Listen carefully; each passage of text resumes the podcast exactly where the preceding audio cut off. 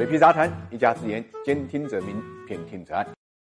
在中国谁挣钱呢？除了烟草，再也排不出第二家了。中国烟草最不差钱的公司，每年的利税啊，都是超过一万亿。一七年的时候啊，它光交的税啊，也是超过一万亿。利税总额呢，最新的数字是一万一千一百四十五亿。这个概念是什么意思呢？就是净利润上，它大概相当于二十个阿里巴巴。那么利税上面，相当于 BAT 加工行加建行加农行当年的利润总额。所以说，中国烟草是一个名副其实的巨无霸。这个巨无霸要上市，上市的主体呢是中烟国际，这是一个负责中国烟草国际业务和外贸的子公司。二零一七年，中烟国际的收入呢是七十八点零七亿港元，净利润呢是三点四八亿港元，相当于人民币三点零五亿。按照同花顺的数据，这个公司的利润啊，可能在这个上市公司啊排到一千一百名左右。那么它的上市的地点呢，当然是在香港了。中国的烟草市场大家都知道非常大。烟民呢，大概占比在百分之二十二左右。十四亿人口中间啊，大概就有三亿多的烟民。每年消耗的卷烟啊，大概是五千万箱，占全世界烟草数量百分之四十四。但是呢，也很有意思，中国烟草啊，在国际上啊，占比呢，也就是三分之一左右。其他的百分之七十的市场呢，基本上为其他的四家占有，墨菲国际啊、英美烟草啊、日本烟草跟帝国品牌四个垄断。他们的收入呢也都不低，基本上在三百八十三亿美金到七百八十一亿美金之间，利税规模呢在二百一十八亿到五百五十多亿美金之间。